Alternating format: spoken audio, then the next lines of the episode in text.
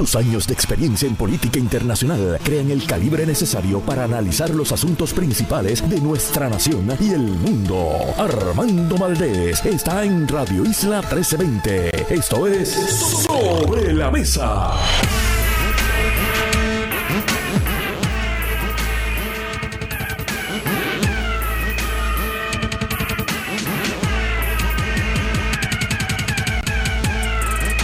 Soy Armando Valdés. Usted escucha sobre la mesa por Radio Isla 1320.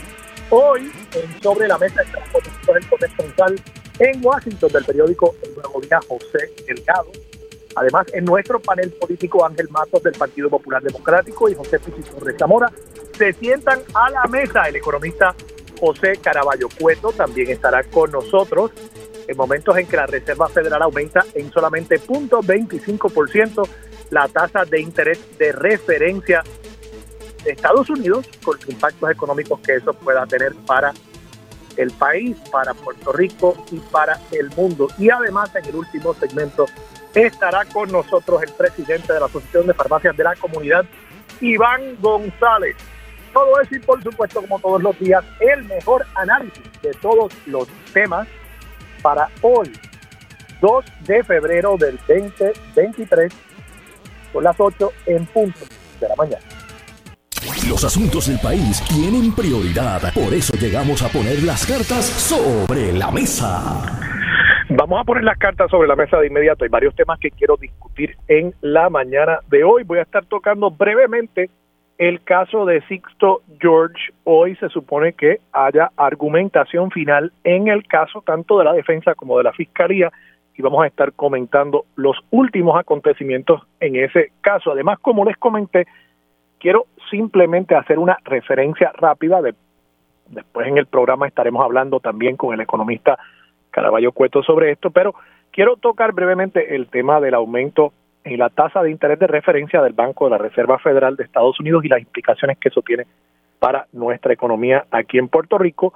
Quiero hablar sobre la práctica de la medicina y dos medidas que se están tomando en estos días para precisamente atender las necesidades de los médicos y por consiguiente las necesidades de todos nosotros como ciudadanos que vivimos en este país y que por supuesto tenemos que acceder a servicios médicos para tratar diversas condiciones y también voy a estar tocando temas políticos. Hoy se publica información acerca de los donantes de Jennifer González, la cantidad de dinero que tiene ya en el banco todavía sigue bastante atrás en comparación con el gobernador Pedro Pierluisi. Pero también hay varias columnas en los periódicos de hoy evaluando, analizando el tema de la aspiración de Jennifer González, si debe aspirar o no y qué implicaría eso para las posibilidades electorales del PNP en el 2024. Así que ese es el menú para hoy. Comencemos, la mesa está servida, comencemos con el caso de Sixto George.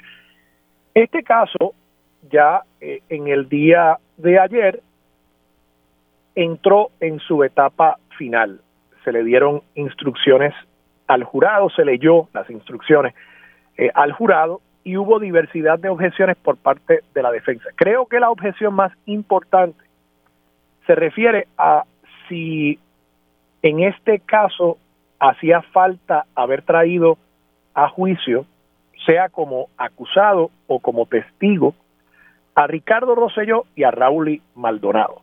Y el argumento de la defensa, que es similar a un argumento que expuso en este programa el ex secretario de Justicia, Tony Zagardía, el argumento es que para poder configurarse el delito, para poder cumplirse con todos los elementos eh, necesarios para probar el delito de extorsión, tiene que estar presente la acción, tiene que haber la posibilidad de tomar la acción que se está amenazando. Y en este caso, la amenaza que estaba haciendo Sixto George era la publicación de más páginas del chat, el famoso chat de los brothers de Fortaleza. ¿Qué sucede? Sixto George en ningún momento dijo que él tenía control de ese material. Por tanto, para poder probar que él efectivamente podía dar el paso que estaba amenazando, ejecutar la amenaza, él tenía que haber podido probar que controlaba el chat o la fiscalía tenía que haber probado que efectivamente Raúl y Maldonado estaba colaborando con Sixto George. Si no, pues Sixto efectivamente, eh, según la teoría de Tony Zagardía y otras personas, incluso escuché a Janet Parra esta mañana también haciendo un argumento similar aquí en Pegados en la Mañana, pues, si no podía efectivamente ejecutar la amenaza, no estaba extorsionando, quizás estaba boconeando, quizás estaba mintiendo, quizás estaba exagerando sobre su influencia, y podría ser que esas cosas sean algún delito, pero podría ser que no sea y que no se configure con todos sus elementos necesarios el delito de extorsión. A esos fines, ayer la defensa de Sixto George objetó el que se esté intentando probar que hubo una colaboración, que hubo una coordinación de este delito de extorsión, o sea, Sixto llevaba el mensaje, pero quien controlaba el material era Rowley, sin haber acusado a Rowley o sin haber traído a Rowley como testigo para efectivamente demostrar que había ese acuerdo. La fiscalía y el juez aparenta haber coincidido, argumentan no. En este caso se puede probar la intención criminal sin la necesidad de que eh, haya prueba de esa coordinación con Rowley. Ni siquiera se trae a Ricardo Rosselló tampoco, y esa fue otra de las objeciones de la defensa. Si realmente quien estaba siendo extorsionado era Ricardo Rosselló, porque en todo caso entiendo que Anthony Maceira ha dicho que él actuaba como una especie de conducto entre Sixto George y Ricardo Rosselló. Y si Ricardo Rosselló dijo que él no se sintió extorsionado en una entrevista con el FBI, pues la fiscalía está argumentando que hay otro de los elementos del delito de extorsión, tampoco eh, se cumplió, pero de nuevo, el juez interpretó la ley de otra forma y las instrucciones al jurado le permiten evaluar la evidencia y considerar esos delitos, aun cuando la defensa entiende que hay ciertos elementos que no se eh, pudieron probar o que siquiera la fiscalía trajo evidencia para intentar probarlo. Así que veremos qué sucede. Hoy comienza la argumentación final, se supone que dure unas tres horas. Muy probablemente hoy mismo comenzará las deliberaciones del jurado y habrá que ver. Eh, entre muchas cosas, pues los que analizan estos temas estarán pendientes a cuánto tiempo esté el jurado en deliberaciones. Hay ocasiones en que las personas dicen que mientras más tiempo están deliberando, mejor para el acusado, porque quiere decir que hay personas en ese jurado que entienden que no debería eh, producirse una convicción.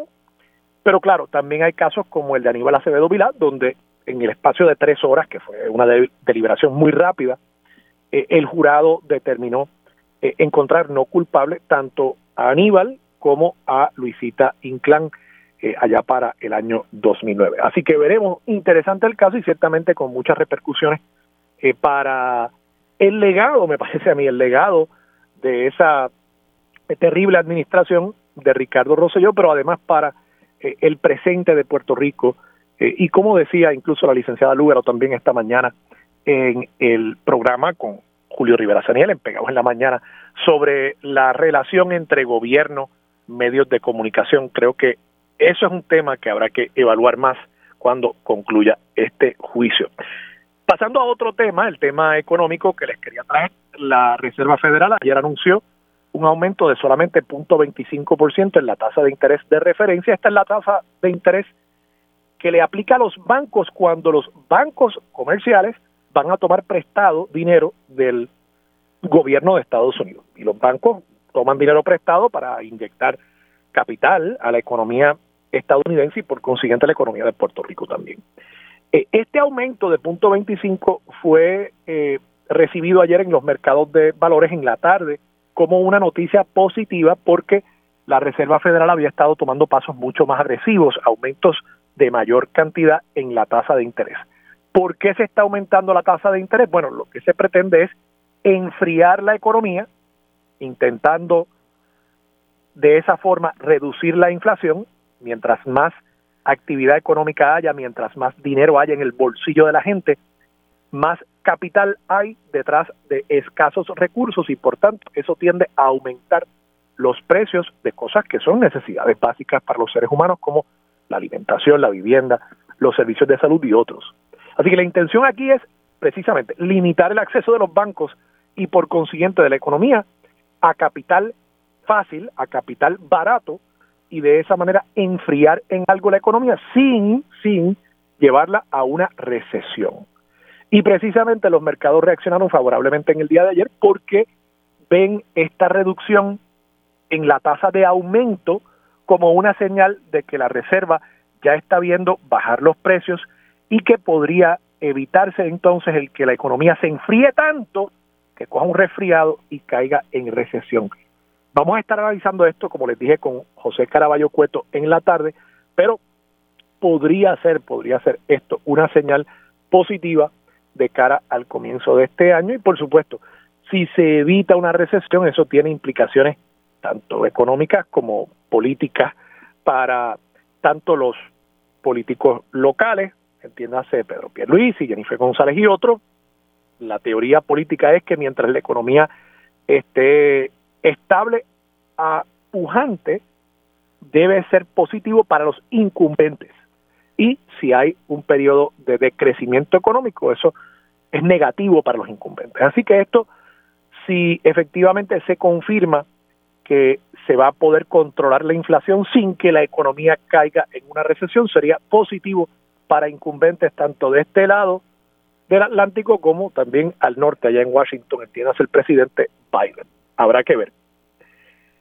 Antes de regresar a la política local, quiero también tocar eh, este tema que les adelanté acerca de la práctica de la medicina en Puerto Rico. Y es que hay dos noticias hoy en el mismo periódico, en el vocero, que hacen referencia a este tema.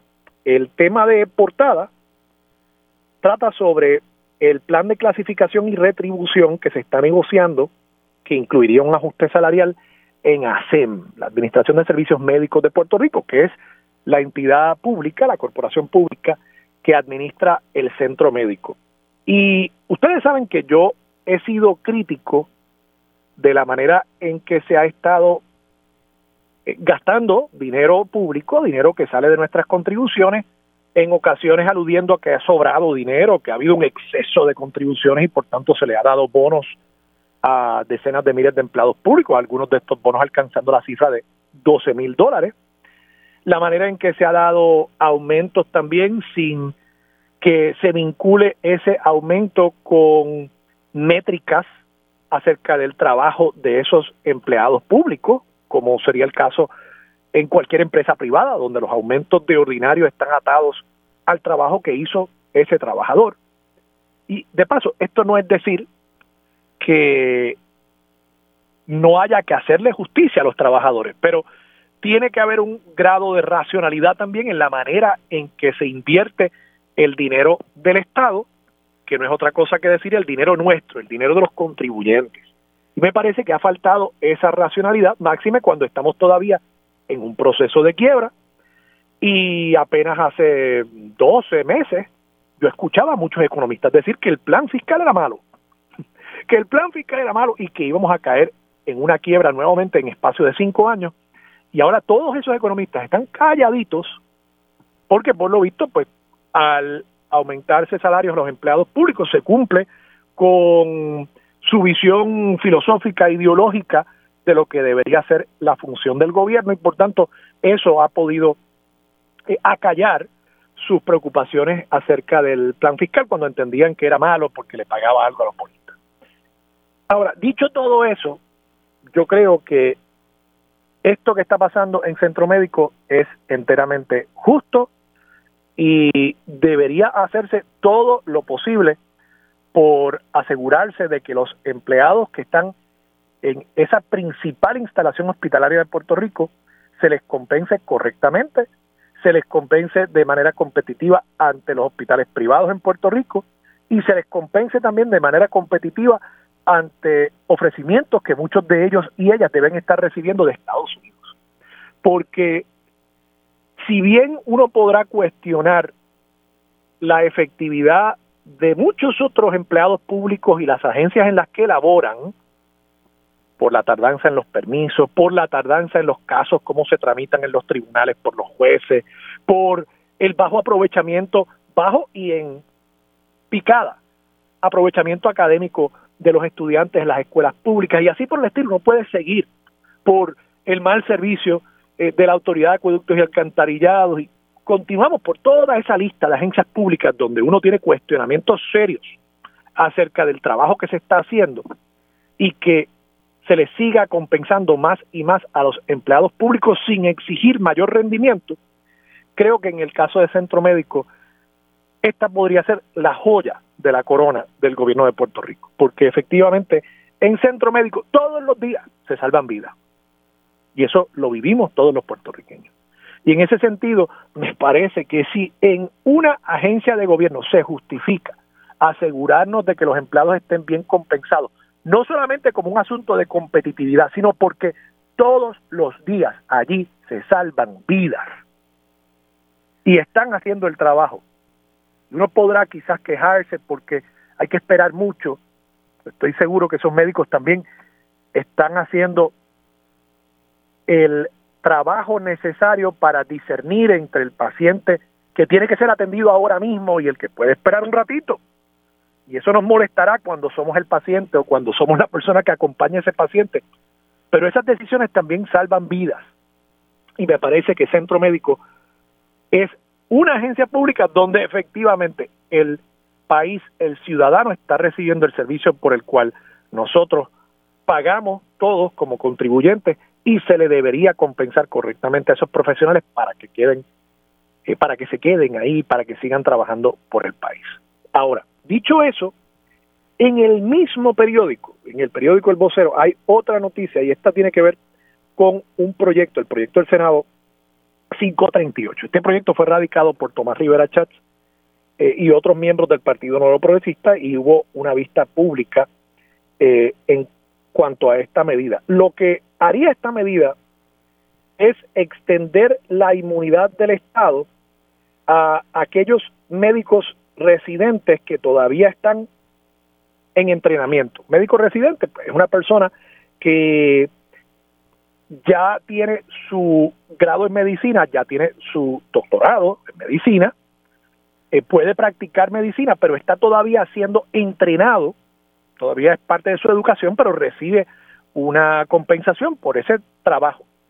Y en Puerto Rico, para que ustedes tengan una idea, los residentes, los médicos residentes, atienden, según este artículo que lo firma Efraín Montalbán Ríos, atienden cerca de 600 mil pacientes al año. Y lo que propone este proyecto es que para retener esos médicos residentes en Puerto Rico, se les extienda inmunidad, trabajen en instalaciones públicas o privadas. Ya en las instalaciones públicas hay unos límites de responsabilidad por un concepto del derecho y es que el Estado puede decidir si el ciudadano, si alguien lo puede demandar, el Estado tiene ese grado de soberanía. Esto es un concepto del derecho básicamente en todos los países.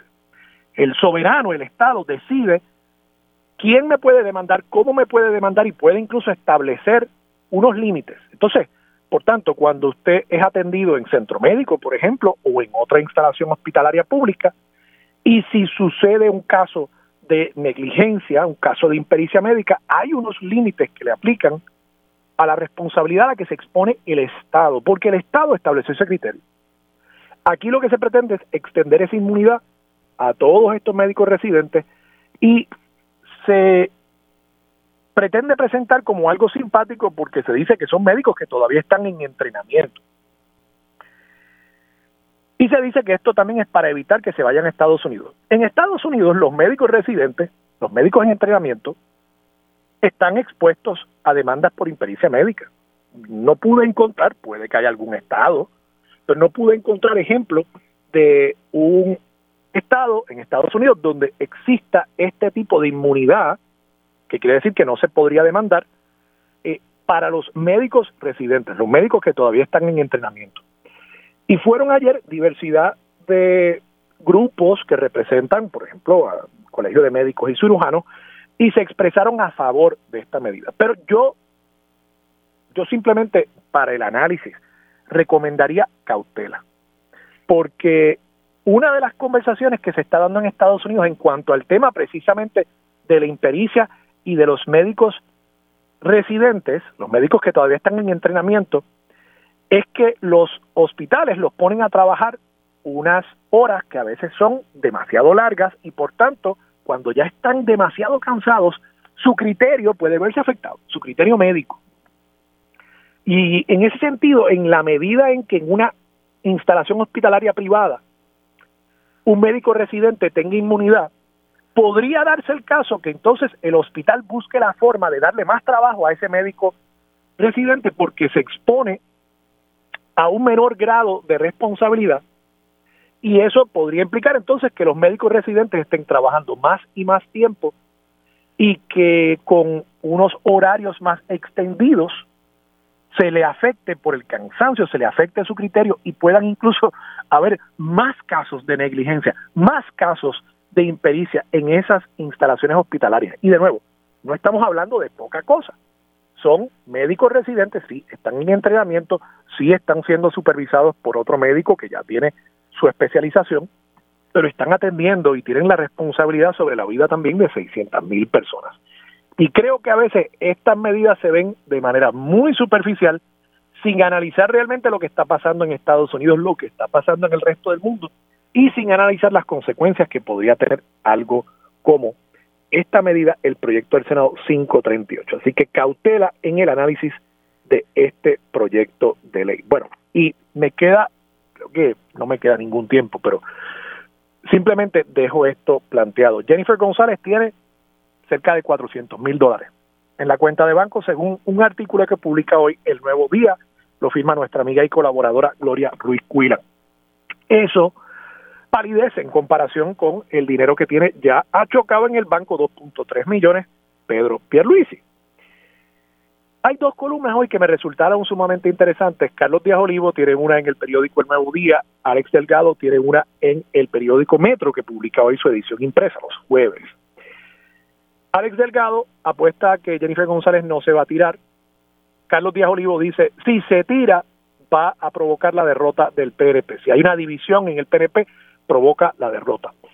Y yo voy a traer otra pregunta o otro elemento de análisis. La pregunta es, ¿debería correr Jennifer González? Más allá de sus aspiraciones personales, la pregunta que yo creo que tiene que hacerse el Partido Nuevo Progresista y la propia comisionada residente es, si Pedro Pierluisi, candidato del PNP, partido en el que ella milita, si Pedro Pierluisi puede ganar la reelección, según las encuestas, digamos que eso fuese así, que se estipule que Pedro Pierluisi le ganaría a sus contendientes y sería reelecto. ¿Debe Jennifer González aspirar a retarlo? Porque si ella es una miembro fiel del Partido Nuevo Progresista, debería ella provocar o buscar o procurar que el Partido Nuevo Progresista permanezca en el poder. Y si Pedro Pierluisi está bien aspectado para permanecer en el poder, entonces la pregunta sería, ¿cómo ella justifica su aspiración? ¿Es simplemente ambición? ¿Es simplemente que está preocupada de que este es su momento y si no lo toma ahora se le irá la guagua? Esa pregunta, no si ella va a hacerlo o no, no si ella provocaría la derrota, si ganaría la primaria, no. La pregunta es si conforme a su afiliación partidista y lo que debería ser su prioridad, la victoria del PNP, si Jennifer González debería aspirar a la gobernación, si Pedro Pierluisi podría ganar la reelección. Esa es una pregunta que creo nadie ha hecho hasta este momento y la dejo sobre la mesa para que la consideren nuestros amigos allá en el Partido Nuevo Progresista. Vamos a la pausa. Regresamos con más de Sobre la Mesa por Radio Isla 1320. Décadas de experiencia en los medios de comunicación y una extensa carrera lo han llevado a cubrir cada esquina de los asuntos políticos en los Estados Unidos y Puerto Rico. Por eso se une a la mesa el principal corresponsal del Nuevo Día en Washington, D.C., José Delgado.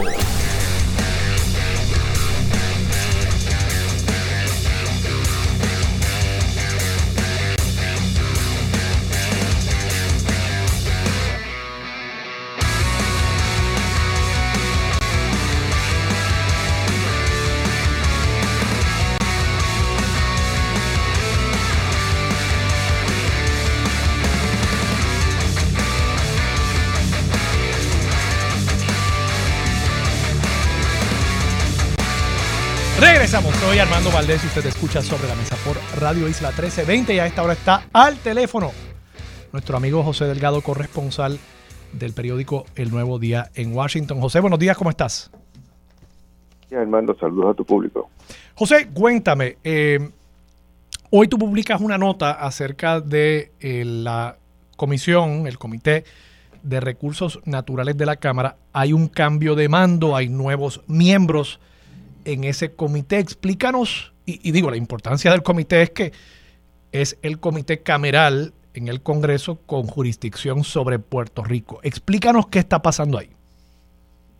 Bueno, eh, esta semana básicamente se han llevado a cabo las reuniones de organización, algunas seguidas por una primera vista pública, pero en el caso del Comité de Recursos Naturales, pues ayer tuvieron la primera reunión formal, ya se habían reunido los, los grupos partidistas, es decir, las reuniones de los republicanos, las reuniones de los demócratas, y ayer se constituye formalmente el, comité, este, como anuncian los, los nuevos miembros, anuncian los nuevos eh, vicepresidentes de, subcomisiones eh, y, y, aprueban las reglas, básicamente, que fue realmente lo que tomó más tiempo en, el debate, tratar de, aprobar reglas u otros intentos de los demócratas por por mantener enmiendas que tenían en, el comité, como el que no se permitiera portar armas en, el salón de audiencia. Es el único comité que, que, tenía esa regla en el pasado Congreso.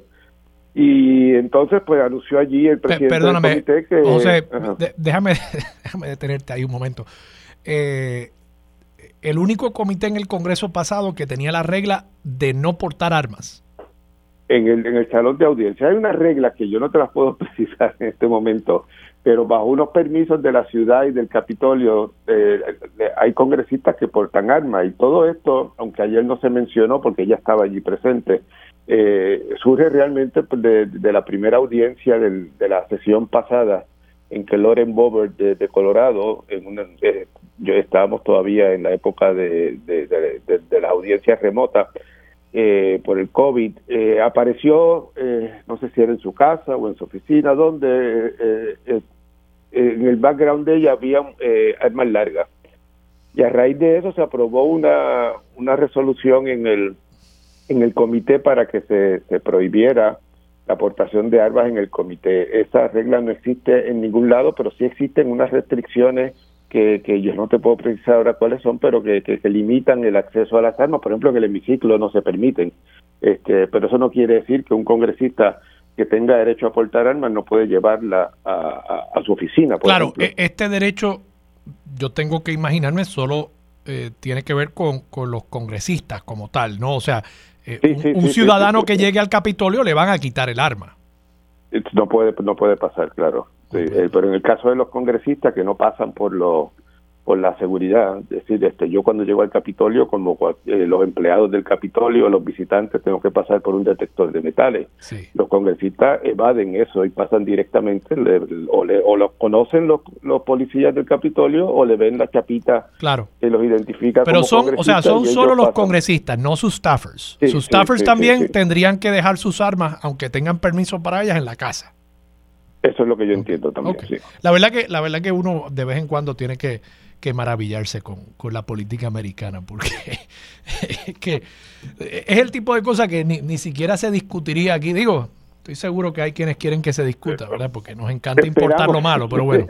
Esperemos que no se estén sí, sí, sí, pero Capitolio de Puerto Rico. Aquí hay, aquí hay una gente que quiere importar cosas de Estados Unidos y, y más que lo bueno, las cosas... Que, que, lo que Estados Unidos tiene muchas cosas buenas, pero quieren importar lo malo, ¿verdad? Y pues, nada cosas, cosas veredes. Eh, continuando, pues continuando, te, mencionaba, te mencionaba ese debate porque entonces ahí eh, en eso se consumió la audiencia. El presidente del comité ya había anunciado al principio que el martes próximo se va a establecer la agenda y la agenda es importante porque aquí uno ve el, los cuales son los objetivos de este nuevo presidente que es republicano eh, de Arkansas que, asume por primera vez la, la, presidencia de la comisión. Había estado los pasados dos años como líder de la minoría, pero es la primera vez que preside el, el comité.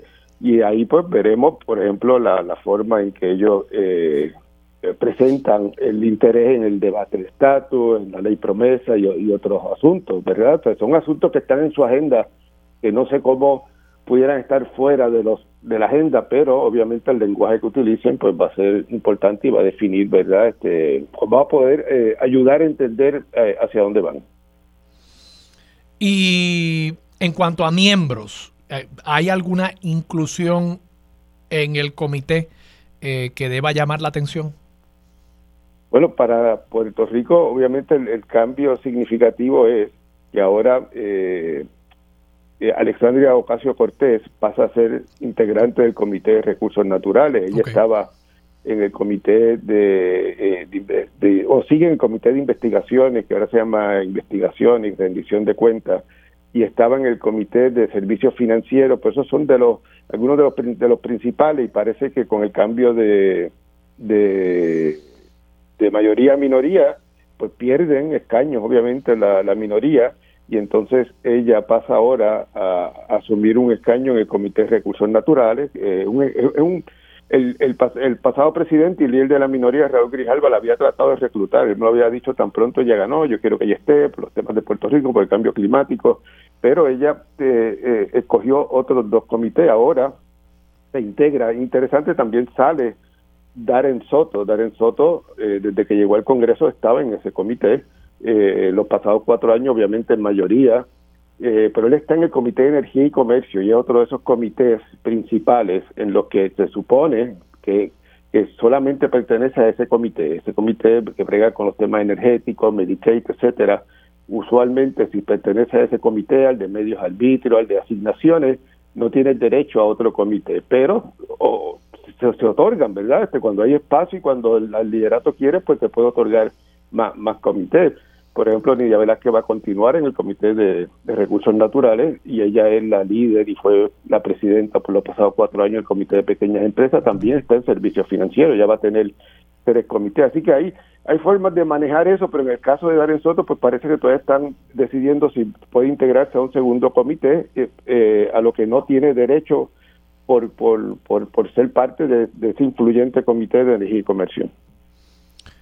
Eh, Delgado, eh, y de, del lado del Senado, ¿han habido señales eh, en cuanto a si hay o no apertura a tocar el tema de Puerto Rico? Pues no, no hasta ahora. Te, menciono también, por ejemplo, para terminar con el comité, la, la, la, comisionada Jennifer González quedó segunda en el subcomité de asuntos indígenas e insulares.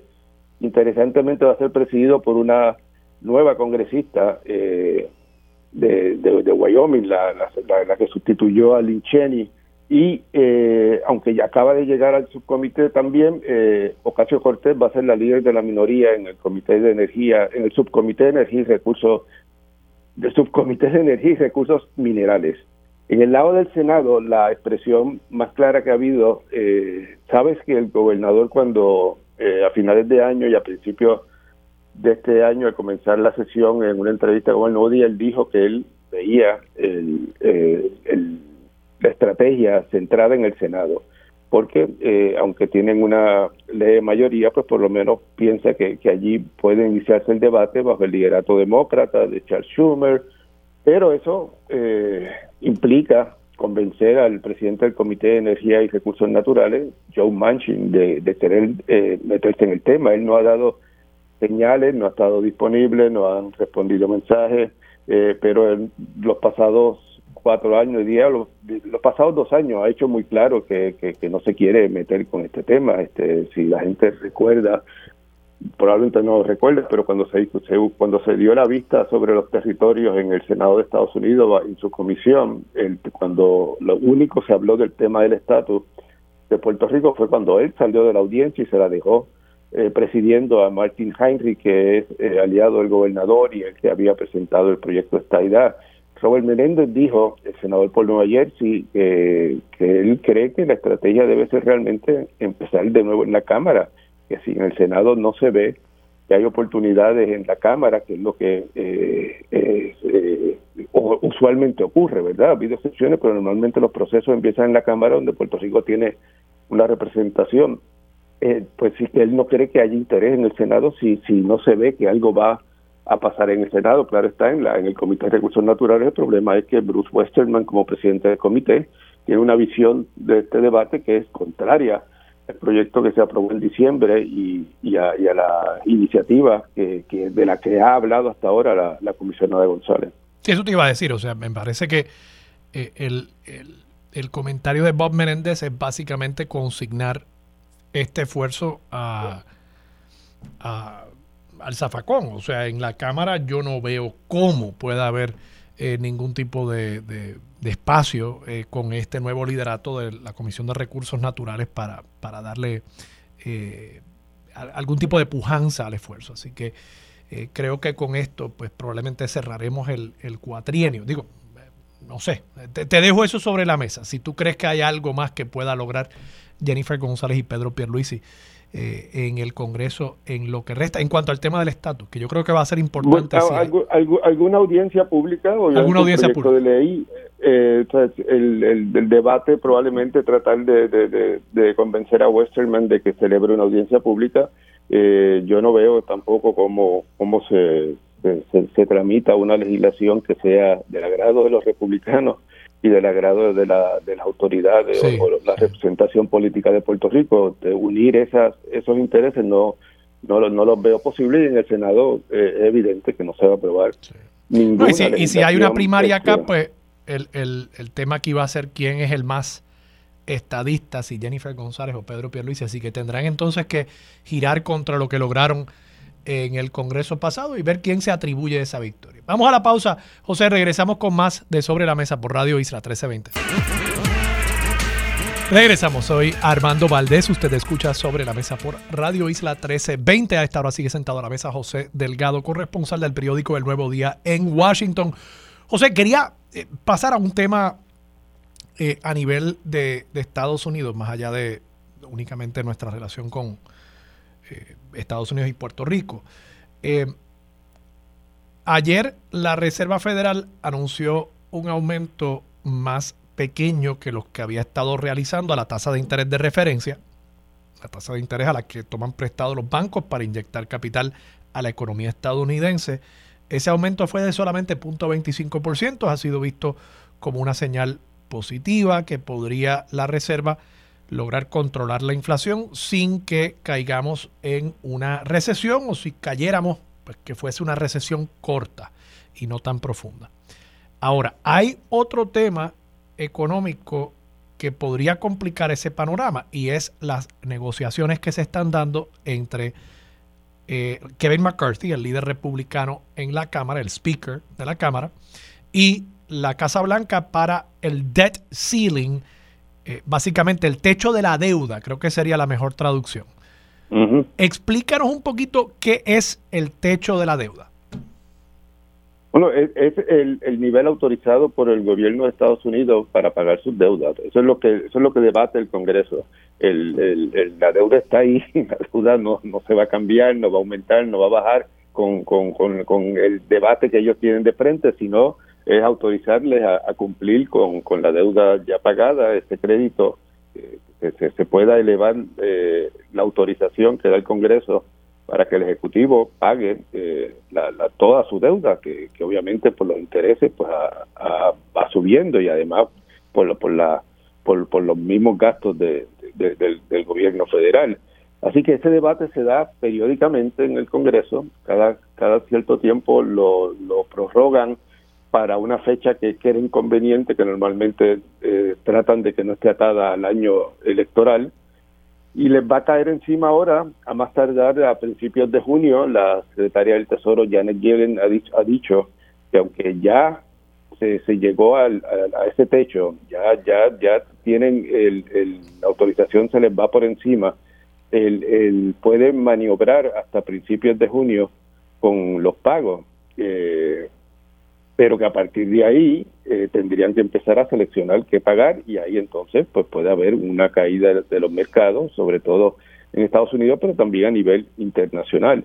El, el líder de la mayoría republicana, Kevin McCarthy, eh, con, con, su caucus nuevo, eh, eh el liderato en la Cámara, han exigido o han, están, han estado demandando que esta vez la autorización que dé el Congreso a elevar ese techo de la deuda eh, incluya una reducción de gastos. No han precisado qué gastos, no han dicho exactamente cómo lo quieren hacer, pero eh, esa es una exigencia que han hecho temprano, eh, incluso desde, desde antes de las elecciones.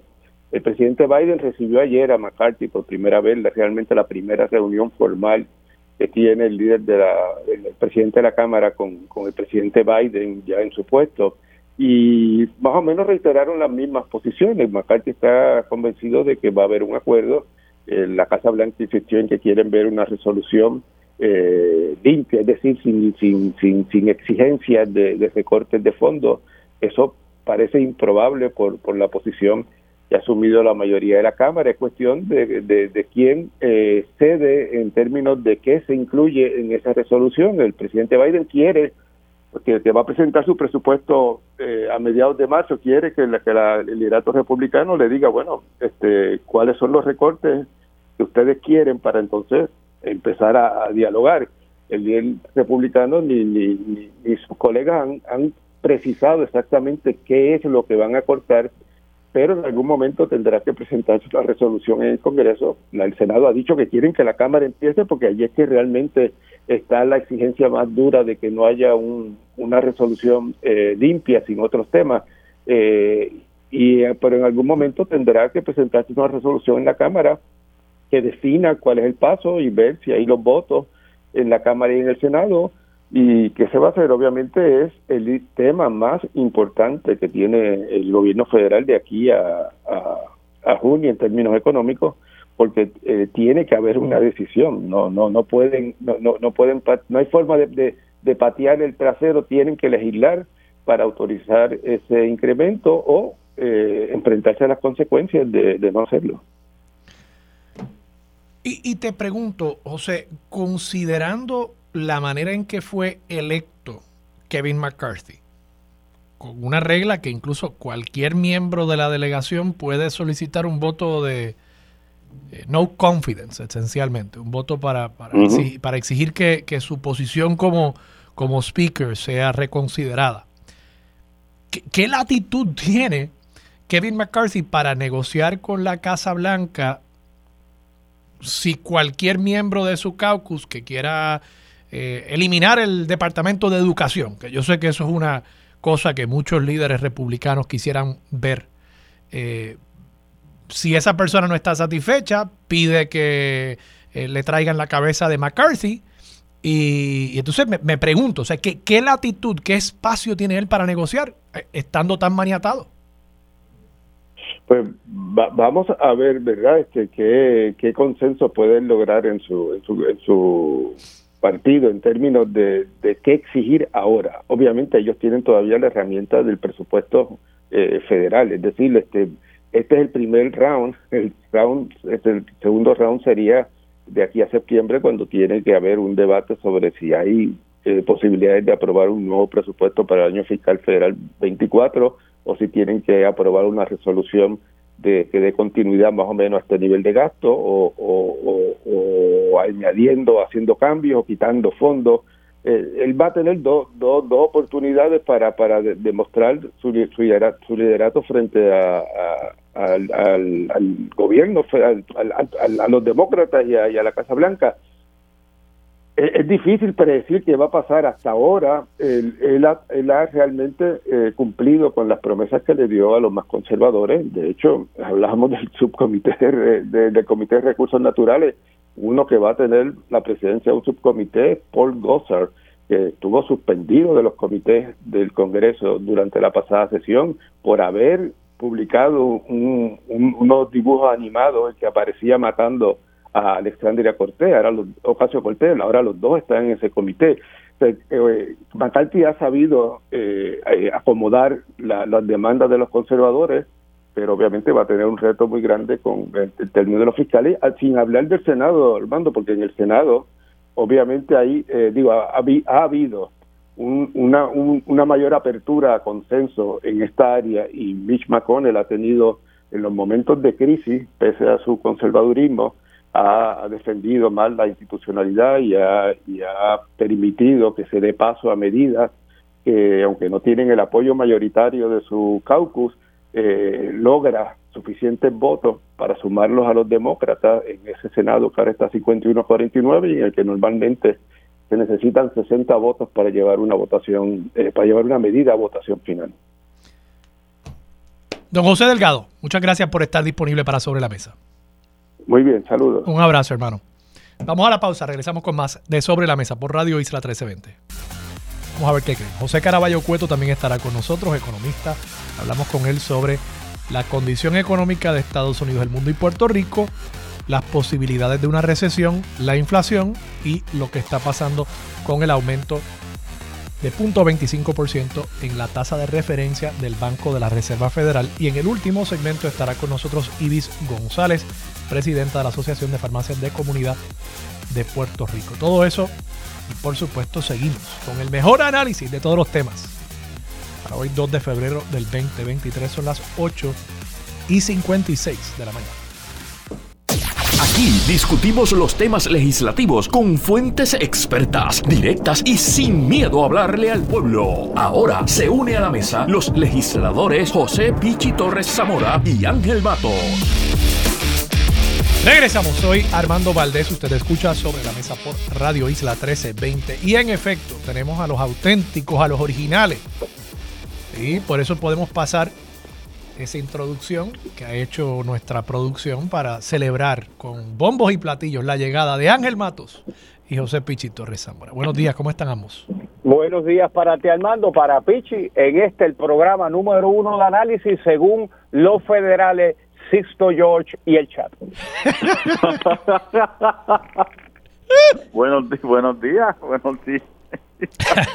Ay, Ángel, tú siempre tú, no fallas. Oye, y como, y como el destino, yo siempre he dicho que Dios tiene sentido, un sentido del humor espectacular.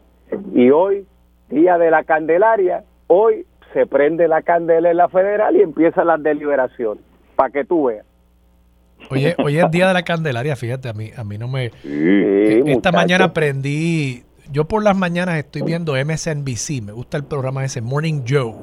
Ah, sí, sí, sí. Con Joe Scarborough. Y hoy estaban, parece que hay una, una celebración relacionada en Estados Unidos. Groundhog Day. Estaban ah, ahí en, sí, en Tony. Eh, incluso empezaron el programa con un clip de esa famosa película Groundhog eh, Day de Bill Murray, que estoy seguro que ustedes ambos han visto. pero bueno, nada, Sí, Día de la Candelaria, Groundhog Day, muchas celebraciones hoy y por supuesto celebro también tenerlos a ustedes aquí. Muchas gracias por estar disponibles para Sobre la Mesa. Quiero comenzar con el tema que anticipé. Jennifer González dijo esta semana que, que falta poco, que ya no tiene miedo y hace un señalamiento muy serio, aunque han tratado de minimizarlo como simplemente una expresión en tribuna, pero una expresión muy seria que viene de una persona que no es cualquiera, es la compañera de papeleta en el 2020, la segunda persona, segunda figura más importante a nivel nacional en el PNP, y dice que personas que la están apoyando a ella, empleados públicos, están siendo amenazados por, supongo yo, jefes de agencia, quienes dicen, pues si no estás con Pedro, pues voy a tomar represalias contra ti. Eso es lo que ella esencialmente dijo en esa actividad, se reafirmó posteriormente cuando la prensa le preguntó en un evento esta semana con el gobernador, donde irónicamente estuvieron compartiendo. Pero hay dos cosas ahí que, analizar. Uno, la aspiración de la comisionada residente. Y dos, las declaraciones que ella hace haciendo una denuncia de discrimen político que yo no creo que se deba descartar y felicito a Héctor Ferrer por haber levantado el tema y haber incluso presentado una resolución porque al final del día esos casos de discrimen político los pagamos los contribuyentes. El que discriminó no es el que paga de su bolsillo la sentencia que pueda recaer en un caso de discrimen político. Lo pagamos los contribuyentes. Ángel, comencemos contigo. Bueno, ciertamente, pues como tú bien has hecho la introducción, hace unas semanas atrás en una actividad de servidores públicos, fogosidad que a Jennifer González le caracteriza, eh, hace las expresiones claras eh, eh, fíjate que no son oraciones complejas. Agradezco a los que están aquí, aún a sabiendas que han sido perseguidos y bueno, eso arrancó aplauso Había alguien con su celular que captó el momento y en el mundo de las redes sociales, pues ya tú sabes, eh, se han enterado dos personas, campo y ciudad. Eh, eh, así las cosas, eso generó del presidente de la Comisión de Anticorrupción de la Cámara, Héctor Ferrer, presentar una resolución que se aprobó este pasado martes, en donde no se descarta la citación de la comisionada residente para que explique, porque si ella lo dice, es que ella ha recibido información de víctimas de persecución política en agencias y ella, ¿verdad? E, ella es parte indispensable. Pero a eso hay que sumarle ya la figura del ex senador Nelson Cruz, quien ha dicho en entrevistas radiales que está disponible para que lo citen, que lo han discriminado en la agencia para la cual él trabaja.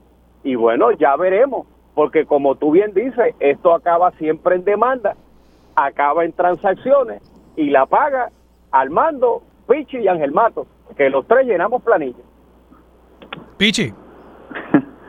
Mira, primero, he dicho claramente, porque obviamente cuando tú ves el video de la, de, la comisionada, ella habla, primero se refiere y agradece a los presidentes municipales, eh, inmediatamente habla de que los han amenazado, y yo lo que he dicho claramente es que alguien indujo a error a la comisionada, porque si estamos hablando primero de presidentes municipales, que es el componente político del partido, ¿verdad, Armando? Y tú sabes de esto, y Ángel, pues la amenaza debió haber venido del componente político, o, Carmelo Ríos como secretario, o Gabriel Rodríguez Aguiló como su secretario, o yo como director ejecutivo. Y ninguno de los tres estamos en amenaza, al contrario, estamos llamando para seguir trabajando, eh, para poner la gente a trabajar.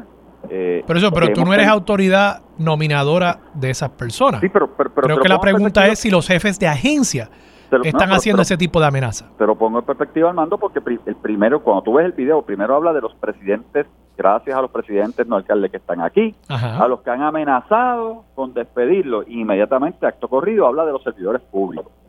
Y yo he dicho claramente, mira, esa esa resolución de investigación que los compañeros del Partido Popular este, eh, propusieron en la Cámara y aprobaron, porque se investigue, que se investigue, porque el gobernador ha sido claro y enfático que no está... Digo, el gobernador dijo que no se debe investigar. O sea, tú estás diciendo que sí se debe investigar. Mira, Sí, de hecho, nosotros como delegación propusimos unas enmiendas que nos aprobaron en su momento, pero ya que la aprobaron, que investiguen porque no van a encontrar nada, porque no hay tal, o sea, esto es un issue de momento, un sabor O sea, que Jennifer González mintió, es lo que estás diciendo, Pichi. Bueno, te estoy diciendo que alguien indujo a error a la comisionada. ¿Alguien, alguien hizo que la comisionada mintiera. Bueno, no, yo no estoy diciendo, yo estoy diciendo que alguien indujo a la comisionada y la, obviamente en la buena intención de ella de proteger a la gente, pero la realidad es que eso no está pasando. Y si ahora me acabo de enterar, porque me acabo de enterar que compañero, que, Ángel acaba de decir que el compañero Nelson Cruz acaba de decir que está disponible para rectificar, porque certifica donde hay que rectificar, porque Nelson siempre, o sea, Nelson no ha pegado una, no pegó una en la primaria, no pegó en la campaña, perdió, y aunque es un líder y lo reconozco, la realidad es que Nelson siempre está, tú sabes, llevando y tirando para que simplemente los medios lo cubran, porque es lo que Nelson hace en todos lados. Y de verdad yo creo que Nelson... Ustedes se quieren mucho. Eso ¿ah? es una falta de respeto. Ustedes se quieren mucho.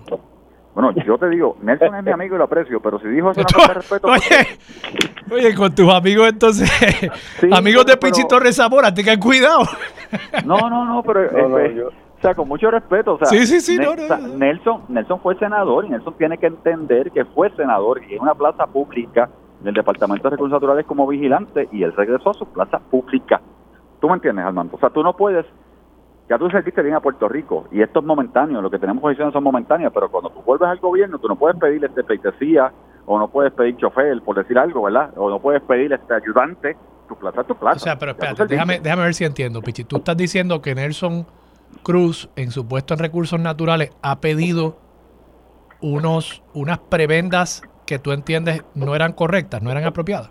Bueno, no te estoy diciendo porque no me consta, pero lo que te estoy diciendo es que yo no puedo, en, el, en el abstracto de Macondo, de Puerto Rico. O sea, Nelson está diciendo que lo que, que si entendí bien Ángel, ¿verdad? Que supuestamente estaba disponible para testificar porque era pasado por situaciones. Bueno, pues al compañero Nelson Cruz, él fue senador. Cuando tú pierdes, ¿verdad? En este caso, él regresó a, a su plaza de carrera en el Departamento de Recursos Naturales como vigilante. Y esa es la plaza que está realizando. Y se realiza, ¿sabes qué?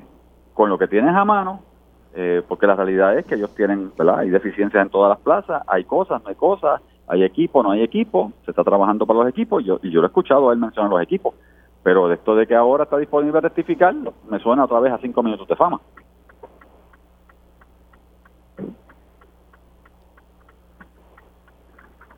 Ángel. Sí, te escucho. Perdóname, es que parece que el teléfono me hizo una maldad. Aprovecho simplemente para decir, este, Pichi, yo te aprecio un montón, ¿sabes? Y, y, ¿verdad? espero nunca tener un inconveniente contigo. No, Con tú eres, mi, la tú eres segura. mi amigo. Pero, pero ya veremos, mira, eh, eh, yo creo que esto es bien sencillo. Políticamente, esto es una oportunidad que tiene la comisionada de, de aclarar el récord, contextualizar el récord y los peligros de ahora no venir a una vista pública que se le existe, pues entonces la pones en una posición en pregario, porque como bien dice Armando, esto es bien sencillo. Después de tú decir, hay servidores públicos que los han amenazado con despedir, para después tú decir, fíjate, pensándolo bien, no sé de dónde yo saqué eso, pues, pues, pues se acaba el evento, tienes un problema de marca mayor. Queda, O sea, queda mal parada al inicio de su es- campaña. Exacto, porque esto no es un asunto de que estamos interpretando una obra de arte. Aquí estamos eh, analizando unas expresiones clarísimas. Así que ya veremos. Bueno, eso, eso sobre las expresiones acerca de- del discrimen político al interior del PNP eh, y del gobierno PNP. Pero yendo a la parte de si debe o no aspirar. Yo hice una pregunta hoy porque hay varias columnas hoy en los periódicos y las han habido durante los últimos días acerca de la posibilidad de que Jennifer González aspire. Carlos Díaz Olivo, por ejemplo, dice hoy en una columna en el Nuevo Día que él entiende que, que si Jennifer reta, eso siembra eh, la semilla de la discordia y probablemente provocaría que el PNP pierda en el 2024. Eh, Alex Delgado en Metro dice eh, que él entiende que al final del día Jennifer González no va a retar por diversas razones que él explica. La pregunta que yo tengo es si debe retar. Y, miren mi, mi raciocinio aquí. Si Pedro Pierluisi estuviese bien aspectado para ganar la reelección, y, aquí les pido a ambos que se quiten sus sombreros partidistas y piensen como, como políticos, como estrategas políticos, como analistas. Si Pedro Pierluisi estuviese bien aspectado para ganar la reelección, Jennifer retarlo no sería exclusivamente un asunto de sus propias ambiciones y aspiraciones políticas. O sea, ellos, yo no creo que haya muchas diferencias en cuanto a ideología, en cuanto al, al propósito fundamental del Partido Nuevo Progresista, que es promover la estadidad. No veo que haya ninguna diferencia entre uno y el otro. Y por tanto, si el PNP ganaría con Pierluisi, yo creo que sería hasta un acto de, egoísmo político que Jennifer González retase. O sea, ¿cuál sería el racional para ella decir, no debe ser él, debo ser yo? Simplemente que es su momento, que le toca a ella. Pues yo no sé si eso es suficiente considerando que ella es una persona afiliada a un partido político y debería ella procurar y provocar eh, los mejores intereses de esa colectividad. Pichi, vamos a comenzar contigo. ¿Qué te parece a ti? Mira, ¿cómo, ¿cómo yo te puedo explicar esto? La realidad de la, si hay o no hay primaria, si puede haber la posibilidad o no de primaria, yo realmente he dicho que una primaria no le conviene al PNP. Sería la primera vez que una persona eh, realmente reta a un gobernador incumbente. Mira lo que estoy diciendo. Y si vamos al pasado, ciertamente Mero Muñoz no retó a Rafael Hernández Colón. Rafael Hernández Colón se retiró en el 1992, pero Mero tenía que hablar eh, y tenía que proponer diciendo que cosas que hizo Rafael, en paz descanse, en ese momento como gobernador, había que mejorarla. Y eso molestó a gente. Mero, Mero perdió con un perro Rosselló que supuestamente nadie conocía en ese momento, que era un desconocido que venía de afuera. Carlos Ignacio Pesquera corre en el 2000 también con Pedro Rosselló que se retira, pero en el camino tiene que hablar de la obra de Pedro Rosselló que él entendía que no era correcta y había que cambiar. David Bernier lo mismo con Alejandro. Fíjate, y ninguno retó. Cada gobernador se, se, salió de la contienda, por decirlo así. Así que una, una primaria en el PNP en este momento divide. Ahora, yo personalmente, o sea, Pedro Pierluisi tiene un partido y te lo digo como director ejecutivo. El partido está totalmente organizado, el partido tiene 70 pueblos organizados a este día. Eh, hoy tenemos dos ratificaciones, el sábado tenemos una ratificación, la semana que viene tenemos dos ratificaciones para terminar el ciclo. Tenemos eh, el 5 de marzo tenemos la segunda asamblea de este cuatrenio de reorganización, hemos hecho dos convenciones, vamos a hacer otra convención en agosto. El partido está totalmente organizado bajo Pedro Pierluisi. Tenemos un ejército electoral de 15.000 personas con Edmundo y Vanessa Santo Domingo como comisionada y comisionado. eh, alternos del partido. Así que el partido está totalmente organizado. Y yo te puedo decir a ti, que espero que Luis iba a ser candidato a la gobernación, va a ser reelecto con Jennifer González comisionada recién. Ángel. Bueno, con el pie forzado que el señor moderador nos impone, pues la respuesta mía tendría que ser, bueno, Jennifer tiene que retar, porque la pregunta más grande que el pueblo de Puerto Rico va a contestar, que no se ha contestado anteriormente en la historia, es si van a dejar gobernando un partido por más de ocho años. Fíjate que cuando vamos para atrás en la historia, por lo menos los últimos 20, 30 años, esto ha sido o de a cuatrenio a cuatrenio o no más de dos cuatrenios. Sí, solo el Partido Popular cuando Muñoz. Bueno, sí, pero lo que quiero decirte, después de los dos cuatrenios de Pedro Rosselló, sí, sí. hubo dos cuatrenios del Partido Popular, a Sila y Aníbal, con Aníbal gobierno compartido, situación germana que está sucediendo ahora al revés, ¿verdad? En donde las cámaras son populares y, la gobernación es del Partido Nuevo. Pues la realidad es que Pedro Pierluisi y la Fino siempre hablando de que a él le quedan seis años, X meses, tantas horas, tres minutos y dos nanosegundos, porque él no quiere decirle al país que es que el PNP gobierno hace siete años.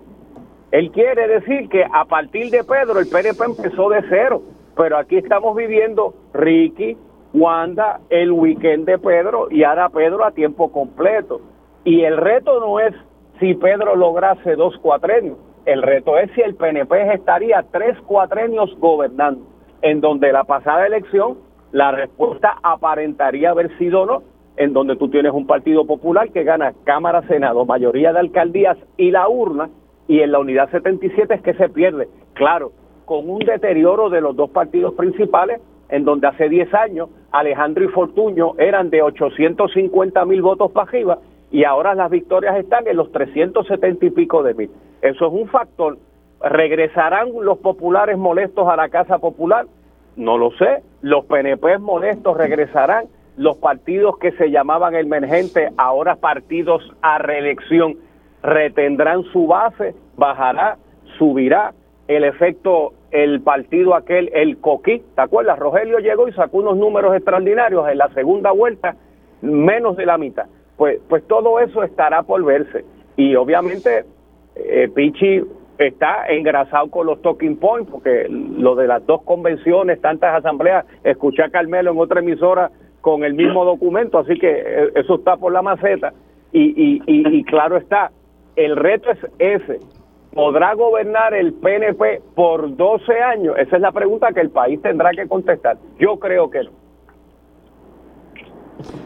Bueno, y, pasando entonces, y Ángel, tú lo mencionas, el Partido Popular, y ahora te va a tocar el turno a ti primero. El 10 de febrero cierran las candidaturas, tanto para la Junta, unos 17 puestos nuevos que se crearon para la Junta, que se van a elegir en febrero a través de una asamblea, y para la presidencia y las dos vicepresidencias, que se va a abrir un proceso eleccionario a nivel nacional de todo Puerto Rico en mayo. Entonces te pregunto, eh, ya sabemos que Jesús Manuel y Carmen Maldonado han dicho que, que, van a aspirar tanto a la presidencia como a la gobernación. Javier Hernández eh, no ha hecho un anuncio formal, pero apunta todo a que también va a decir que va al menos a la gobernación y por lo que estoy escuchando parecería ser que va a aspirar a la presidencia también. Zaragoza dice que va para la gobernación, pero que no va a aspirar en este momento a la presidencia, sino que va a aspirar a un puesto por acumulación en la Junta.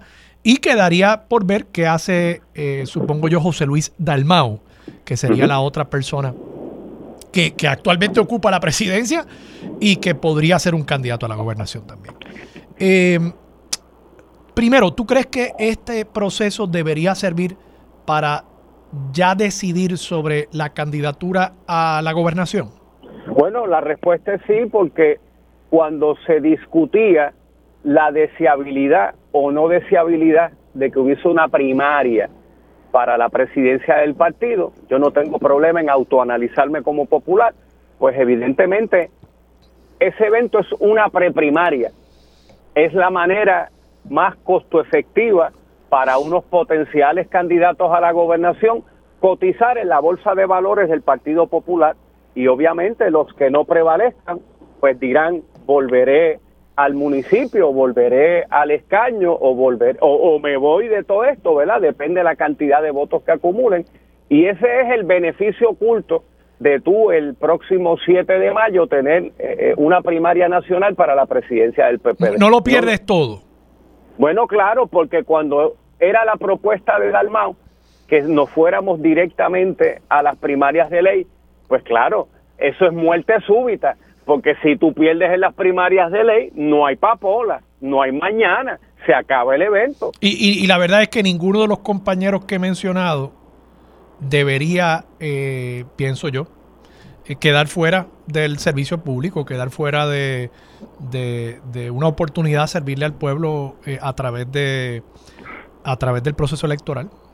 Bueno, es un proceso de purga política natural, en donde, como he dicho, en el caso de las primarias a la gobernación, el Partido Popular tiene que aprender del Partido Nuevo, en donde se hacen cantos, se rehabilitan eh, recuérdate que el reto no es el día de la primaria, es al otro día de la primaria que tú llegas con tu pote de Crazy Glue, con el yodo, las curitas, la casa, ahora, a tu tratar de pegar todo para atrás. Debo entender que el que no aspire ahora en mayo y obligue al partido a una primaria, ¿no contaría con tu apoyo?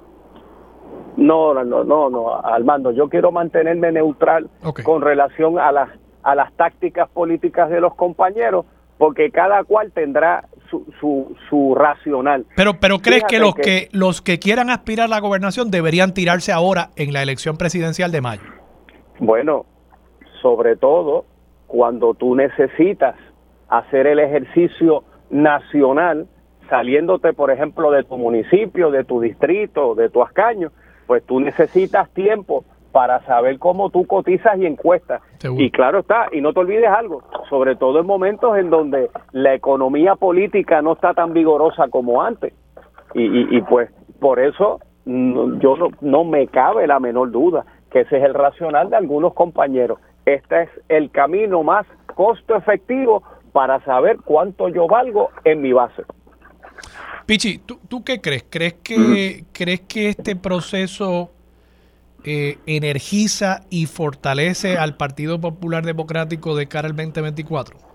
Bueno, mira, honestamente, y, o sea, viéndolo desde afuera, cualquier proceso que moviliza una base de un partido eh, tiende, tiende a crear momentum en una base, tiende a crear momentum del partido. Así que si el Partido Popular utilizara el proceso de selección de su presidente en términos de movilización, de asegurarse una movilización este, espectacular, con unos números eh, que lleve un mensaje al pueblo porque se levantó la masa del Partido Popular a escoger este presidente, pues claro que eso energiza, o sea, todos los procesos de movilización son buenos. Eh, lo que pasa es que el Partido Popular, y en eso coincido con Ángel, hay dos o tres compañeros, hasta de la Cámara y compañeros, ¿verdad?, este, líderes en Puerto Rico del Partido Popular, que entiendo que lo que están es que van a apostar algunos al proceso de ellos de selección de mayo, si no son elegidos, pues seguirán su curso en, las candidaturas que tienen actualmente, eh, y otros realmente están mirando, déjame ver cómo salen estos, en mayo, yo no me voy a arriesgar, porque si de repente mayo no es una cosa que movilice a mucha gente, yo puedo eh, cantar foul y decir, no, pero allí no fue mucha gente, yo quiero la primaria de ley de pueblo, y ahí es que entonces se le complica al Partido Popular. Se podría haber una complicación, pero nuevamente, o sea, te digo, y me reafirmo, cualquier actividad política de un partido que movilice pueblo y gente y liderato es buena, sea el partido que sea. Bueno, Ángel, Pichi, muchas gracias por estar ah, disponible para sobre la... Sí. Eh, Pichi, de nuevo, eh, te aprecio mucho, ¿sabes? No, te quiero mucho, te aprecio. Yo también te, quiero mucho. Buenos días, buenos días. Eso no precluye, Ángel, que pueda luego decir, Ángel es mi amigo, pero yo, yo siempre tengo cuidado cuando dicen cualquier cosa así o, o cuando le dicen a uno, oye, no te quiero insultar, no quiero que lo cojas a mal, pero lo que viene después del pero, usted lo va a coger a mal. Apúntelo. Gracias, Ángel. Gracias, Pichi. Vamos a la pausa. Regresamos con más de Sobre la Mesa por Radio Isla.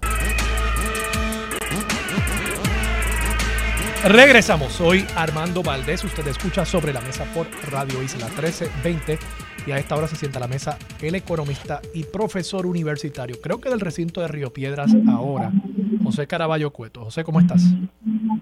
Buen día a ti a toda la audiencia. Eh, José, eh, estoy en lo correcto, ¿verdad? Tú, tú estás ahora en el recinto de Río Piedras, ¿verdad? Sí, en la Escuela Graduada de Administración de Empresas, ya la Muy bien. Eh, José, las preguntas que quería hacerte hoy tienen que ver con la decisión de la Reserva Federal ayer en torno a la tasa de interés de referencia, la tasa a la cual toman prestados los bancos para inyectarle capital a la economía estadounidense y por consiguiente a Puerto Rico.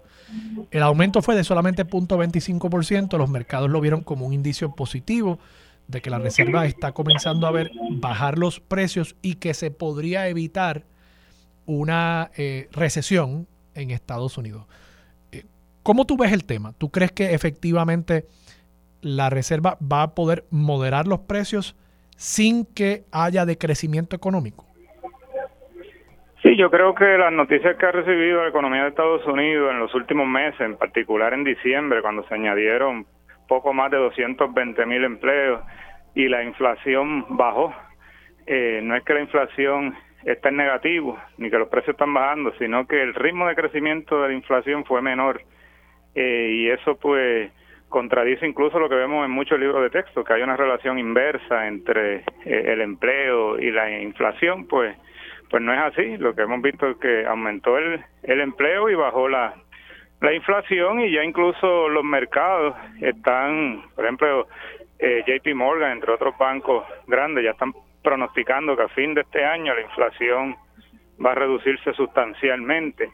Eh, así que pues eso llevó a la Reserva Federal a, a ser menos agresivo en aumentar la tasa de interés. Simplemente la aumentaron 25 puntos base, que eh, a esa misma tasa que tú haces referencia, que es la tasa eh, de préstamo de fondos federales, que, que es la, tasa, no tiene que ver nada con los fondos que envía el gobierno federal, sino con, con los préstamos que se hacen en los bancos por la noche y eso influencia las tasas de interés a corto plazo, otro tipo de tasas de interés a corto a corto plazo también la la influencia. Yo creo que eh, la Reserva Federal pues eh, fue se equivocó en ser extremadamente agresiva con la tasa de interés eh, cuando para mí la inflación que experimenta Estados Unidos tiene que ver más con eh, los precios de importación, el factor de la guerra, Ucrania y Rusia, más que un, con un calentamiento interno de, de los precios en, a, nivel al interior de Estados Unidos con excepción de algunos renglones no como fue el caso de los huevos porque hubo una gripe aviar agresiva y eso hizo que aumentaran los precios de del pollo y de los huevos pero e incluso ese tema tiene que ver más con el lado de oferta que el lado de demanda que es el que uno puede controlar con, con la tasa de interés de referencia no correcto Correcto, sí, al, limitarse la oferta, pues eh, generalmente lo que tienden es aumentar los precios, al punto que hoy día eh, el huevo del país está en, muchos eh, detallistas en Puerto Rico, en muchos comercios al detalle, están más económicos que el huevo importado, y eso pues reflejo de, de el efecto de esa gripe aviar en Estados Unidos. En el caso de Puerto Rico, pues la inflación está un poco subestimada por el Departamento del Trabajo, que es el que se encarga de medirla eh, incluso ha reportado casi todos los meses que la inflación está por debajo de Estados Unidos y es algo bastante increíble porque eh, la economía de Puerto Rico es más abierta que la de Estados Unidos, es decir, depende más de, importaciones que la de Estados Unidos y si las importaciones están aumentando, pues eh, el precio de las importaciones está aumentando, es difícil argumentar que, la inflación aquí está, está por debajo. Yo creo que problema metodológico, pero aún así, para el mes de noviembre estaba en 6.5 eh, la inflación en Puerto Rico es muy cercana a la que reportó Estados Unidos en el mes de, diciembre. Bueno, y además con los costos de transportar bienes a Puerto Rico, uno pensaría que también han ido en aumento, que, que habría algún efecto mayor en Puerto Rico del aumento en precios que se refleje en Estados Unidos. Pero eh, pues, sí, aquí siempre ha habido un problema metodológico con las estadísticas también. Sí, y no hay no ha habido un gobierno que le ponga el cascabel al gato en ese tema y, después pues se, se, le hace complicado el sector privado y el sector gubernamental hacer sus planes. Eh, yo creo que eso es algo que tenemos que empezar a, trabajar seriamente porque hay incluso contratos de alquiler, entre otro tipo de contratos que están atados a la inflación y se la estamos midiendo mal, pues eh, se le está haciendo un, un flaco servicio al, eh, al país eh, en el caso de Puerto Rico también, el hecho de que la, estemos en el medio de una reconstrucción, pues eso ha llevado a, aumentar eh, los salarios, porque entonces han migrado trabajadores del área de servicios, del área de, agricultura hacia la construcción para ganar más, y eso en cambio en el sector de los servicios han tenido que aumentar los salarios, eh, y eso pues ha podido llevar a, una especie de, empuje por el lado de los costos, ha, llevado un poco a, inflación en, en Puerto Rico, además de que los materiales de construcción se han disparado en ese sentido, más el efecto de, de las reestructuraciones de deuda, ha aumentado los peajes, el, servicio de acueducto, eh, entre otros, y todo eso pues va repercutiendo y como tú dices, eh, muchos de, los bienes que tenemos en Puerto Rico vienen de Estados Unidos, así que si en Estados Unidos aumentan, hay que oh, todavía ponerle el margen de, de las tres marinas mercantes que, que traen la mercancía acá. Es difícil decir que aquí la inflación está por debajo que en Estados Unidos.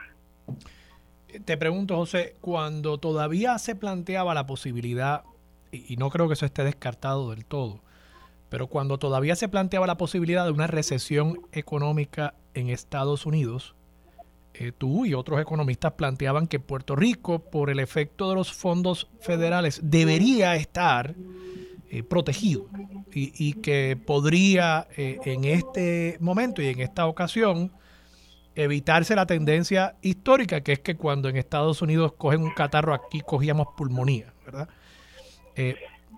Si, si ahora, si ahora la economía estadounidense no cae en recesión, eso quiere decir que podríamos ver un crecimiento quizás más importante, no solamente una resiliencia, sino un crecimiento más importante en la medida en que pues los americanos sigan viajando, sigan viniendo aquí eh, en viajes turísticos y demás, eh, que, eh, la fortaleza de la economía estadounidense repercuta muy positivamente en Puerto Rico.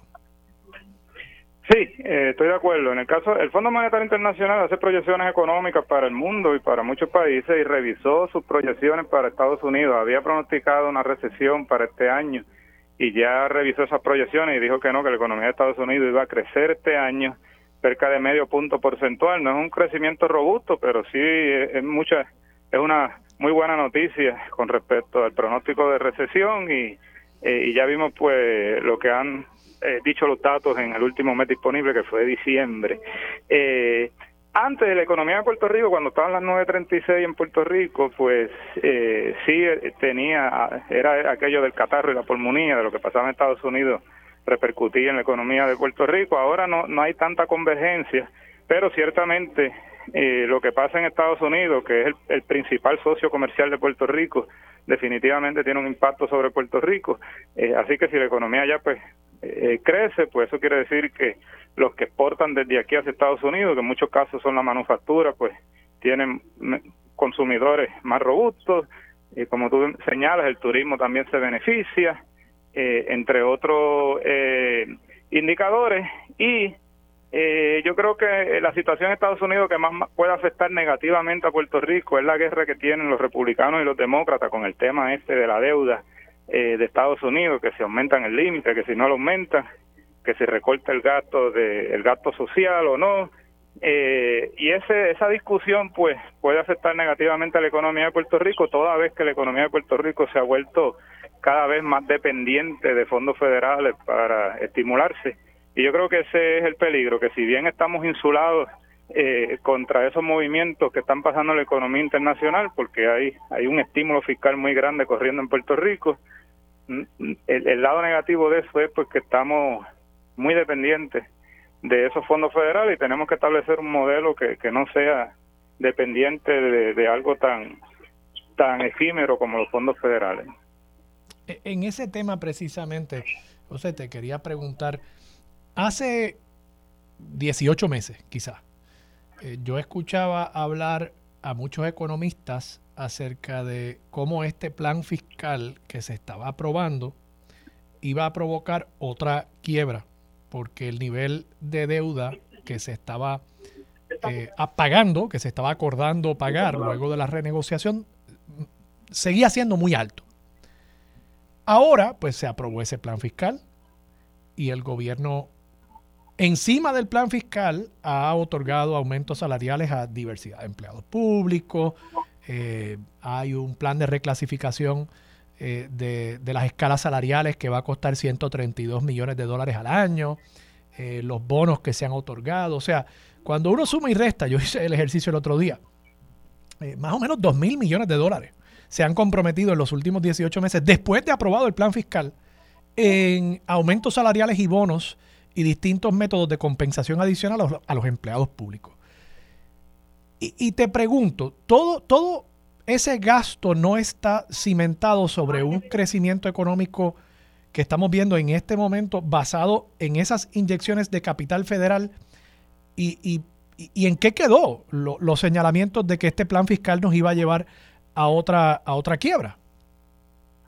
Definitivamente, el plan fiscal certificado por la Junta de Control Fiscal pronostica que va a haber un déficit fiscal para cerca para el año 2030. Okay. Así que yo creo que es un error estar asumiendo compromisos de largo plazo ahora con fondos federales efímeros que se van a terminar, que tienen fecha de caducidad, porque una vez terminen esos fondos federales, la economía de Puerto Rico va a volver a reducirse, se va a achicar, pero no podemos estar haciendo entonces compromisos de largo plazo cuando la economía de Puerto Rico pues no no va a estar en una senda de crecimiento en el largo plazo. Yo creo que tenemos que trabajar primero con ese modelo de desarrollo económico y yo creo que tanto el gobierno como el sector privado de Puerto Rico están hipnotizados con los fondos federales, están adormecidos y piensan que esto es una bonanza que va a ser para siempre y esto es algo momentáneo. Una vez se termine, la economía va a volver a reducirse si no eh, empezamos a, pensar en el largo plazo en, en, qué es lo que vamos a hacer y que en mi opinión pues debemos de dirigirnos hacia eh, exportar, porque esta es una economía muy pequeña para depender de ella. Tenemos que empezar a exportar más y, crear una cultura de exportación y, empezar a trabajar mucho más esa área, pero mientras estemos ilusionados con que este crecimiento va a ser duradero, pues el déficit fiscal que se pronosticó en el 2030 puede ser que sea aún más profundo del que, del que ya se había pronosticado con el nivel de gastos que había en aquel momento cuando se hizo el, pronóstico. Es cierto que la economía de Puerto Rico ha estado bollante, los recaudos de Hacienda han estado excediendo las proyecciones. Yo creo que es momento de que el, gobierno ahorre ese dinero para que una vez caiga la economía, pues entonces pueda gastarlo y eso es las vacas gordas y las vacas flacas. En la época de vacas gordas y correr para cuando vengan las vacas flacas tener que gastar. Te voy a poner en una posición un poco incómoda. Hago la distinción de su señoría, porque me parece que tú te has mantenido bastante constante y lo acabas de reiterar aquí, pero ¿qué pasó con esas otras voces de otros economistas que hacían ese señalamiento hace 18 meses de que íbamos a caer en otra quiebra? Y cuando de pronto se abrió la pluma del gasto gubernamental para beneficiar a el sector público, principalmente los servidores públicos, de pronto no, no escucho a nadie hacer ese planteamiento, salvo, de nuevo, salvo por eh, ti y otras contadas excepciones. ¿Qué, qué pasó? ¿Es, e, es, que, ¿Es que el análisis económico de esos economistas está teñido por sus tendencias filosóficas e ideológicas? Sí, eso puede ser una razón.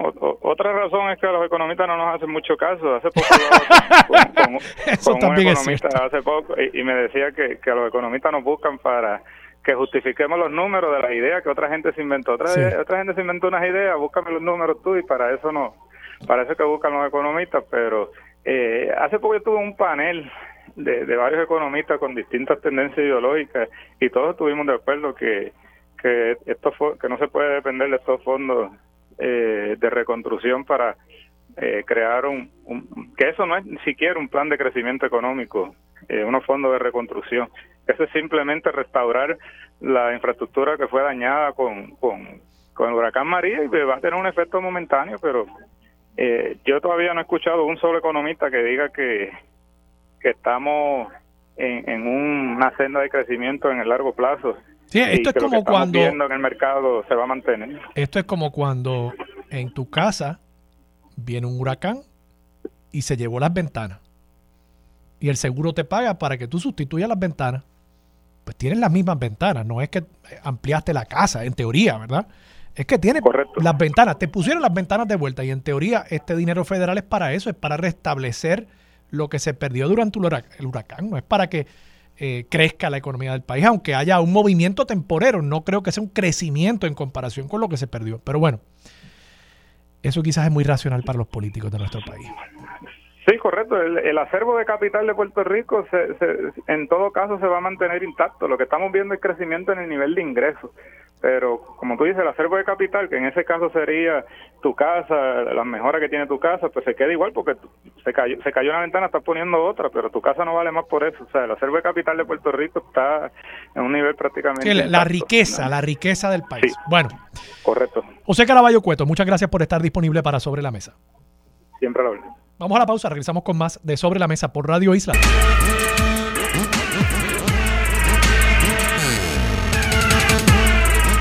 Regresamos, soy Armando Valdés, usted escucha sobre la mesa por Radio Isla 1320 y a esta hora se sienta a la mesa Ibis González, presidenta de la Asociación de Farmacias de la Comunidad de Puerto Rico. Buenos días, ¿cómo está? Buenos días, Armando, todo bien, gracias a Dios. Eh, la traigo al programa porque hay una noticia que ha estado eh, circulando principalmente en medios estadounidenses, no he visto tanta cobertura en medios locales acerca de medicamentos que utilizan personas que tienen problemas eh, o condiciones de deficit, attention deficit disorder o ADHD también. se me ahora mismo se me está pasando la traducción al español. Y hay una escasez de esos medicamentos. Háblenos un poquito sobre esta situación y si está afectándonos acá en Puerto Rico también. Pues mira, sí, Armando, en Puerto Rico nos ocurre más o menos lo mismo que ocurre en la nación. En el caso de estos medicamentos, las farmacias para realizar la orden de esos medicamentos no se realiza como la realizamos con los medicamentos regulares en el recetario. Y tenemos que hacer unas órdenes especiales que se requiere un documento, tanto de, de la oficina de, de a lo que era AMSCA y lo, el DEA las droguerías a nivel nacional han sido demandadas por, por, por demandas de clases por el uso incorrecto de los opioides. Y ahora, por ejemplo, yo puedo tener esta semana que nos lleguen más recetas de lo, de lo, de lo normal a mi farmacia, pero si mi farmacia no tiene ese uso y costumbre de pedir quizás dos frascos o tres frascos de ese medicamento, la droguería decide que no me va a mandar nada, porque la droguería no quiere arriesgarse a una demanda de clase en un futuro. Eh, eso lo subas a, a pues al, al regreso a clases, que pues para el regreso a clases es que se debe utilizar también este medicamento para para para que los niños y los jóvenes se concentren en, su diario vivir en, en, en su salón de clases pues algunos de ellos, no todos, ha habido una disminución en inventario en las droguerías, pero no es que tengamos una crisis de, inventario, porque no, no, eso no existe. O sea, entonces, déjeme ver si entiendo bien, y, de paso, es déficit o desorden de déficit de atención y desorden de déficit de atención e hiperactividad. Son las condiciones para entender entonces. No es que estemos ante una escasez por una falta de producción o de oferta, sino estamos ante una escasez porque la droguería, que es el, mayorista, digamos, que le suple a la farmacia, donde iría una persona a que se le llene una receta, esa droguería está siendo mucho más conservadora en suplirle estos fármacos controlados a las farmacias, precavido o precaviendo la posibilidad de, de, una, de una demanda. Correcto. Ahora mismo, pues los procesos son más, más, más lentos. No sé nada, honestamente, no, la farmacia no sabe si lo va a recibir o no lo va a recibir hasta el otro día o los dos días, porque también es una orden, es, un, es una orden de medicamentos que no la, la puedo hacer de un día para otro. Si la realizo hoy, eh, se la llevan el, el papel mañana y puede ser que me llegue Hoy es que, hoy es jueves, puede ser que me llegue el lunes, si yo hago ese ejercicio hoy jueves. Eh, y puede ser que en el interín, cuando yo estoy ordenando, pues ya se agotó el inventario. Esto es algo que, que, que nos está pasando ahora, pues por la crisis de los opioides. La crisis del mal uso de los opioides, que, que la mayor parte de ellos pues es Percocet, el, mal uso. Eh, y Oxycontin también, ¿no? Sí, también, ese es el, nombre, uno de los nombres genéricos. Eh, nos ha traído ahora esta manera nueva de poder hacer estas órdenes de los narcóticos, que aunque estos, estos de los que estamos hablando no caen en, en, en ese renglón, pero se afecta igualmente por el proceso. Y, y también son algunos de estos narcóticos, eh, algunos que, que, aunque como usted dice, no caen en ese mismo, en esa misma categoría, sí hay un, mercado negro, sí hay abuso de estos oh, medicamentos también, que creo que es lo que se está tratando de evitar, ¿no? También, pero entonces también nosotros tenemos una herramienta nueva, que es el PMP, eh, que nosotros tenemos que ver, en el PMP nosotros podemos accesar, podemos ver el historial de los medicamentos controlados de todo el mundo en Puerto Rico.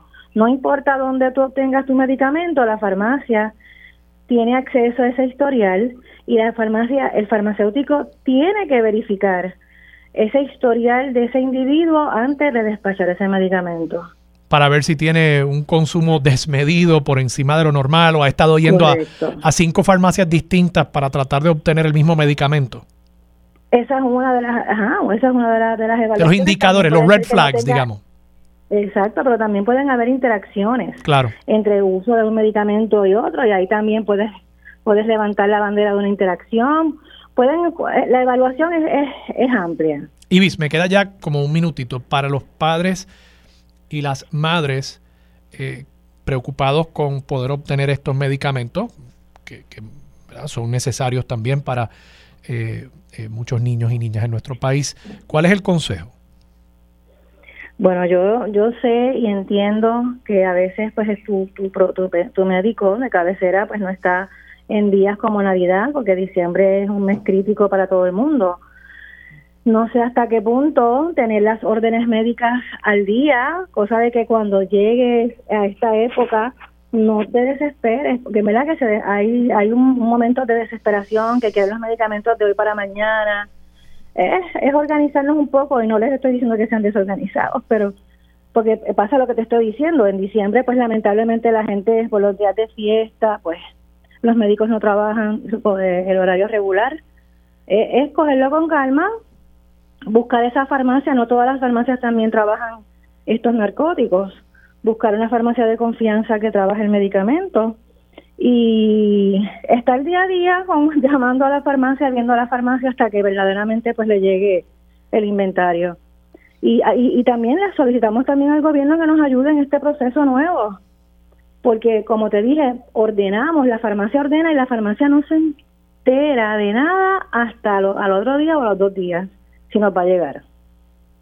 Ibis González, presidenta de la Asociación de Farmacias de la Comunidad de Puerto Rico. Muchas gracias por estar disponible para sobre Gracias a ti por acordarte de nosotros. Buen día. Vamos a la pausa. Mili Méndez, dígame la verdad, es lo próximo aquí en Radio Isla.